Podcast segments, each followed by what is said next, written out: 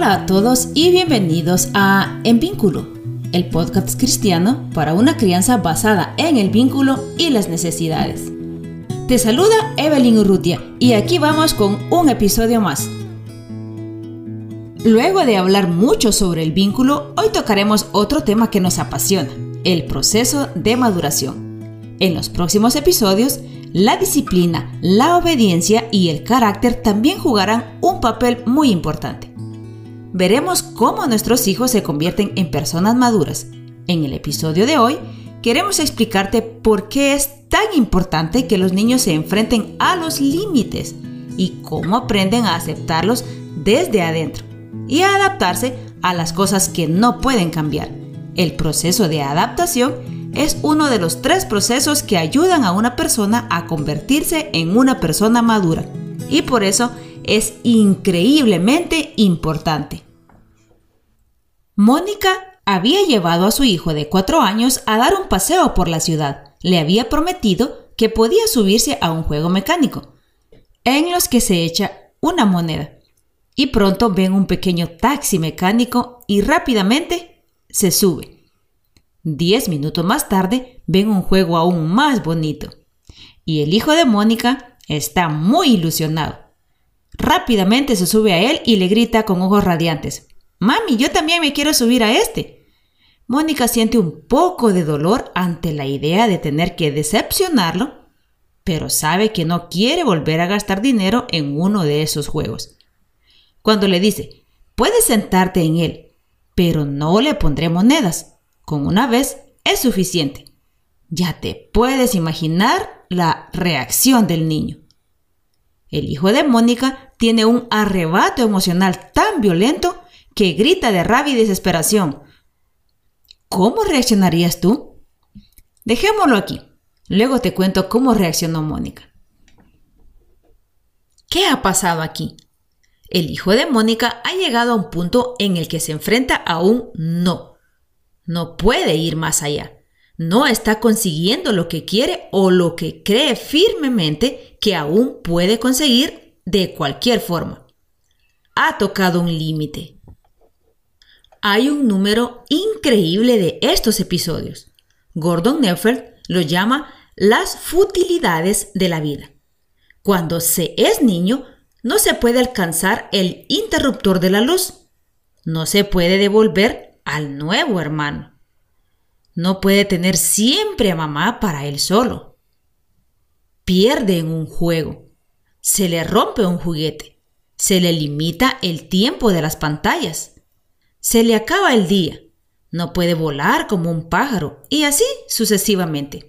La vida de un niño está llena de futilidades y experiencias frustrantes, y algunas pueden parecernos banalidades totales. Pero para el niño es un mundo. Los niños viven en el aquí y ahora, aún no pueden ver las cosas desde otras perspectivas. Son egocéntricos y siguen los impulsos. Un adulto maduro es capaz de afrontar con calma muchas de las situaciones que acabamos de mencionar. Es previsor, puede posponer sus propios deseos, muestra consideración por los demás, etc. Pero en un niño esto aún debe de desarrollarse. Antes de continuar, tengo que hacer una puntualización. Los deseos no son lo mismo que las necesidades. Supongamos que el hijo de Mónica está sentado a la mesa, está totalmente frustrado y quiere primero un sándwich. Luego dice que quiere cereales. Mónica ve que en realidad solo está cansado o frustrado por muchas cosas que se han acumulado durante el día y que ahora no es el momento de enseñarle disciplina, sino de satisfacer su necesidad de descanso o ayuda. Entonces, Podría, por ejemplo, tomarle en su regazo y acompañarle durante la cena con mucha empatía. Y no tomarse su frustración como algo personal. Y eso no significa que le vaya a dar todo lo que pide. Cuando hablamos de límites, en el tema de hoy, no significa no satisfacer las necesidades de cercanía, amor, autodeterminación y demás, para enseñarles que no se puede tener todo en la vida Ahí es donde tenemos que ser capaces de hacer una distinción muy sabia. Tenemos que satisfacer las necesidades de nuestros hijos, y ayudarles a aceptar el hecho de que no se pueden satisfacer todos los deseos. Estas futilidades no acaban en la edad adulta. Seguro nos hemos sentido identificados cuando perdemos el trabajo, se arruina el carro, nos roban el celular, los seres queridos se mudan, se molestan con nosotros, un ser querido muere, nuestro hijo adolescente se comporta de forma problemática y no quiere saber nada de nosotros, ya no parece tan trivial, ¿verdad? Estas son nuestras futilidades. Desde el primer día de vida hasta el último, hay cosas que nos frustran, pero no podemos hacer nada al respecto. El sistema nervioso inmaduro de un niño se ve totalmente desbordado incluso por las cosas más pequeñas. Cuando un niño muestra emociones fuertes, tienen un significado. En realidad, la reacción a la frustración en los bebés es siempre el llanto. Y eso suele seguir siendo aceptable y despierta nuestra empatía. Pero cuanto más crece, más incómodos se sienten los adultos ante la expresión de su frustración. Y aquí surge la pregunta, ¿Qué veo en un niño que llora? Creo que la mayoría de nosotros cuando ve a un niño enfadado, ve a un niño rebelde, malvado, manipulador. Una vez escuché la siguiente afirmación. Un espíritu maligno ha entrado en mi hijo y debe de ser expulsado. Esta imagen del niño se nos ha grabado durante décadas debido al desconocimiento de lo que realmente ocurre en el cerebro del niño durante un arrebato emocional de este tipo. Las teorías habituales del pasado suponían que el niño se revela contra nosotros o desarrolla malicia en la rabieta. Pero lo que realmente ocurre y sobre todo lo que el niño necesita en ese momento era completamente desconocido y la información se está difundiendo lentamente incluso hoy en día. Lo que nos interesa hoy es que veas esta situación tan desagradable con tu hijo desde una perspectiva diferente. La crianza con vínculo no es una crianza antiautoritaria. No renuncias a ti mismo ni a tu autoridad parental. Y no se trata de pasarte todo el día con una voz dulce y dejarte llevar por todos los caprichos de tu hijo. Hoy queremos mostrarte que puedes ser coherente, fuerte y al mismo tiempo protector y cariñoso con tu hijo. Y que incluso en estas situaciones el poder del vínculo vuelve a ser la clave para que el niño aprenda a aceptar los límites desde adentro. Hay muchas cosas en nuestras vidas que simplemente no podemos cambiar o evitar y que nos frustran. Tanto los niños como los adultos necesitan la capacidad de aceptar estas futilidades y fracasos y encontrar una manera de afrontarlos. A partir de los hallazgos del Dr. Neufeld y otros investigadores, han observado un proceso específico que debe ocurrir en el cerebro para poder hacer esto, y lo llama proceso de adaptación. Toda persona nace con la capacidad de adaptarse a las circunstancias de la vida que no puede cambiar. Una crianza amorosa no debe de quitarle al niño la posibilidad de aprender a adaptarse. Porque si criamos con una definición de amor que se trata de salvar a nuestros hijos de todos los callejones sin salidas, cumplimos todos sus deseos, no les estamos mostrando nuestros propios límites y les dejamos hacer todo lo que quieren, entonces tenemos una definición equivocada de amor. Esto es autosacrificio por parte de los padres. En una relación amorosa, cada uno puede mostrar sus límites y estos deben ser respetados. Así que quienes por miedo a la reacción de la ira del niño o por una definición distorsionada del amor, protegen al niño de todas las futilidades de la vida, le privarán de uno de los procesos más importantes de la vida. Veamos con más detalle el proceso de adaptación y para ello tomemos el ejemplo del hijo de Mónica no se le permite montar en el segundo juego mecánico. Esto le produce una enorme frustración. esto es lo primero que sentimos todos cuando no nos gusta algo o algo no funciona.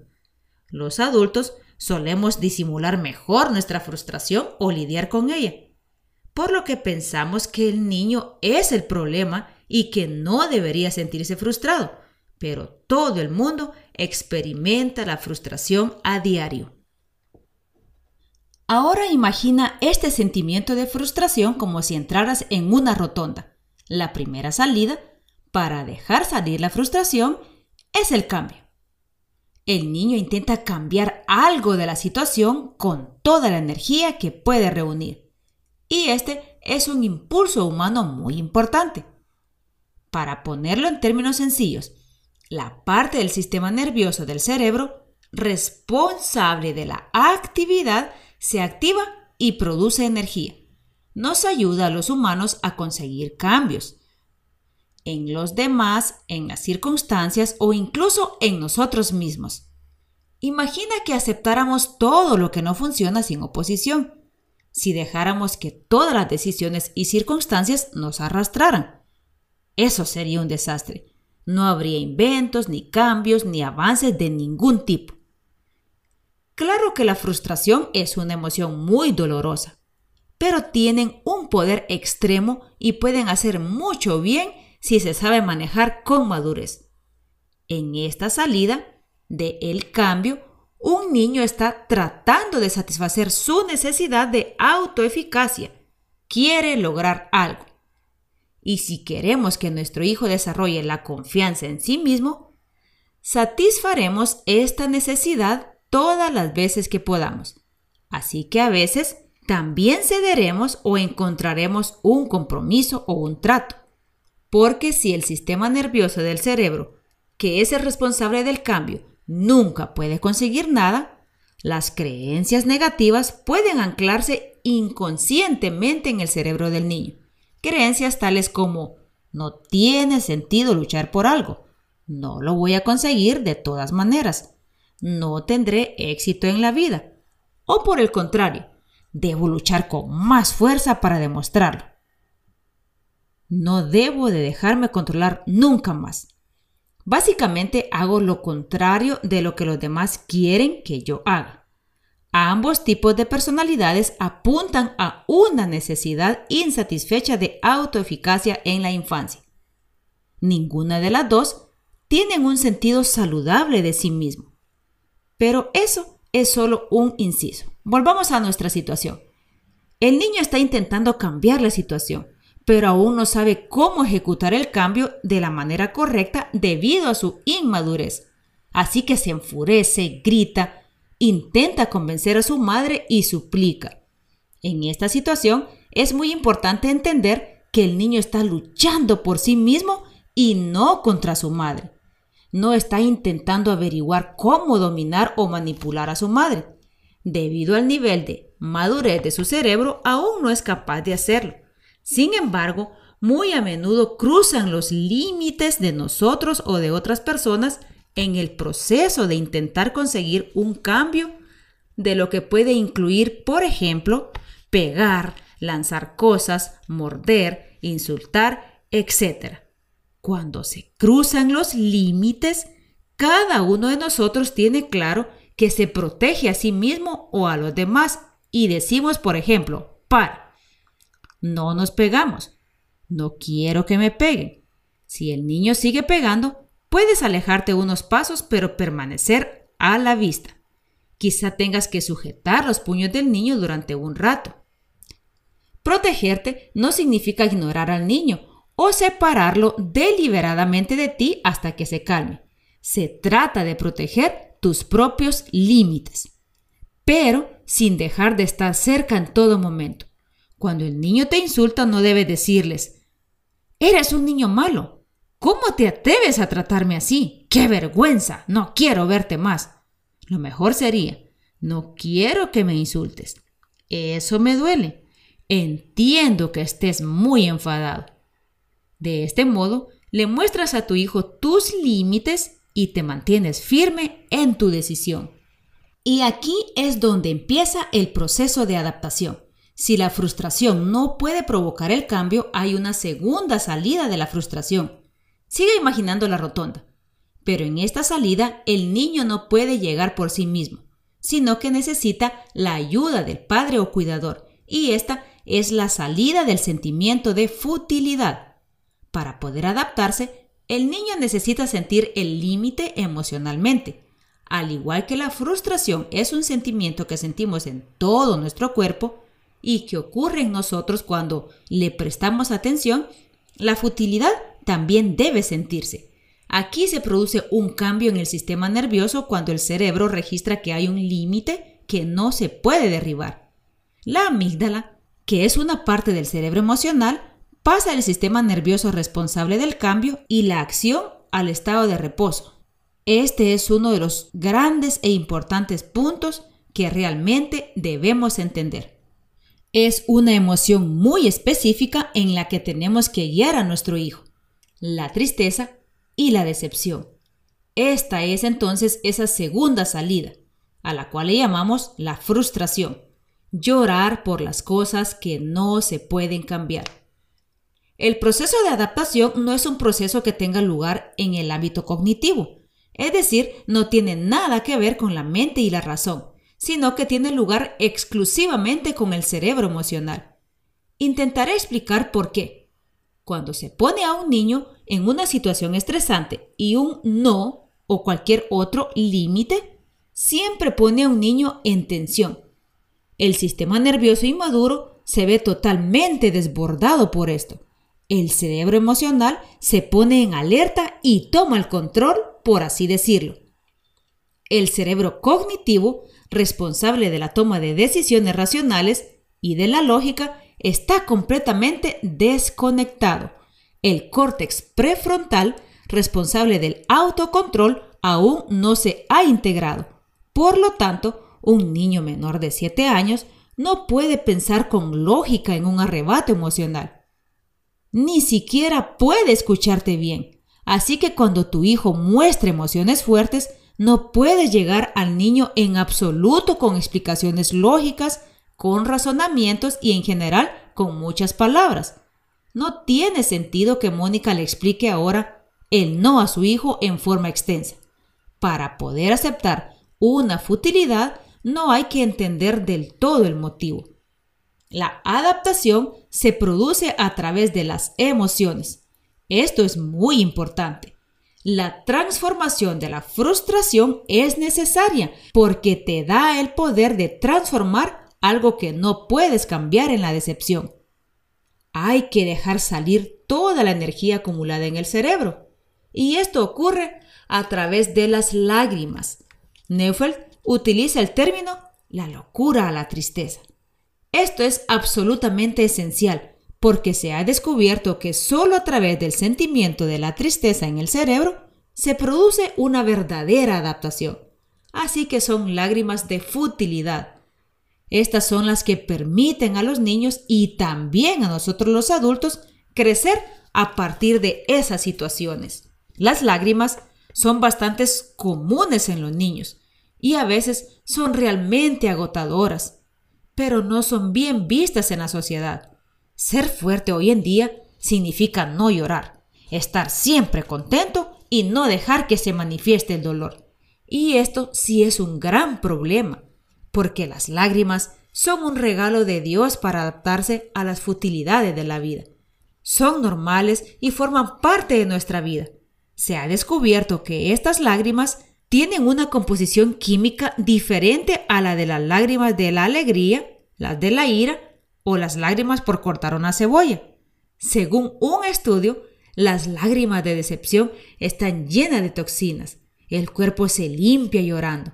Las lágrimas nos acompañan para reconciliarnos con un límite y dejar salir la frustración.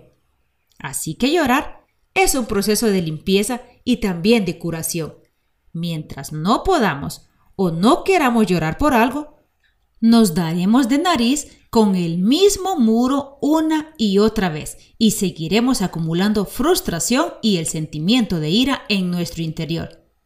Pero si damos espacio al sentimiento tan vulnerable de la decepción y el dolor, permitimos que tenga lugar el proceso de sanación. Primero, tenemos que pasar por este proceso de llanto y duelo por una inutilidad para que comience algo nuevo. Entonces se deja salir la frustración tóxica y el cerebro tiene energía para algo nuevo. Los niños que lloran mucho no son niños malcriados, débiles o incluso malos. Desde nuestro punto de vista de adultos, pensamos que no hay tantas razones para que nuestros hijos lloren, pero nunca hay más razones para llorar que en la infancia. Cuanto más se permita a los niños canalizar su frustración a través de las lágrimas, más equilibrados y fuertes se volverán de adultos. Una persona a la que se le ha permitido adaptarse a las circunstancias negativas de forma saludable será resistente, aprenderá de los errores, se curará más fácilmente de los traumas y las pérdidas, tendrá la capacidad de lidiar con el estrés, la capacidad de ceder cuando sea razonable. Será capaz de lidiar bien con las críticas y mucho, mucho más. Siempre pensamos que una persona fuerte es aquella que lucha persistentemente por sus objetivos, pero un carácter verdaderamente fuerte es aquel que puede aceptar la derrota y el fracaso y es capaz de recuperarse con más fuerza. Qué maravillosa capacidad tenemos los seres humanos. Dios nos ha dado una herramienta para los momentos más difíciles de la vida, que por supuesto Él no nos envía, sino que suceden por culpa del pecado en este mundo. Con esta herramienta del proceso de adaptación, saldremos más fuertes que antes. Esa es la fuerza para no romper o endurecer nuestro corazón ante el sufrimiento de este mundo. No siempre tenemos que llorar literalmente. Esto es especialmente difícil para los hombres. Lo que necesitamos es una voluntad interior de permitir que se sientan y fluyan los sentimientos vulnerables del dolor y decepción. Esto no tiene nada que ver con caer en la depresión o autocompadecerse, tampoco con reprimir o desviar el dolor que llevamos dentro, sino salir de este tipo de duelo limpio, curado y fortalecido. Ahora quisiera preguntarte lo siguiente. ¿No es más sensato cortar la frustración de raíz para que el niño deje de ser rebelde? ¿O será mejor preguntarse, ¿Cómo conseguir que un niño que está enfurecido por la frustración y que quizá incluso intente pegarte encuentre sus lágrimas? Profundizaremos en ello en nuestro próximo episodio, en la segunda parte, y también les contaremos cómo reaccionó Mónica en la situación con su hijo. Pero sí puedo decir que el principio o la clave son las palabras de Jesús el que permanece en mí y yo en él, permanecen en mi amor. Si te ha gustado este episodio, te invitamos a recomendarnos o a dejar tu comentario en Apple Podcasts o en este canal. Y tenemos una linda noticia para ustedes. Ya estamos en Instagram con el mismo nombre, en vínculo podcast. Síguenos, que muy pronto habrán posts muy interesantes. Hasta la próxima.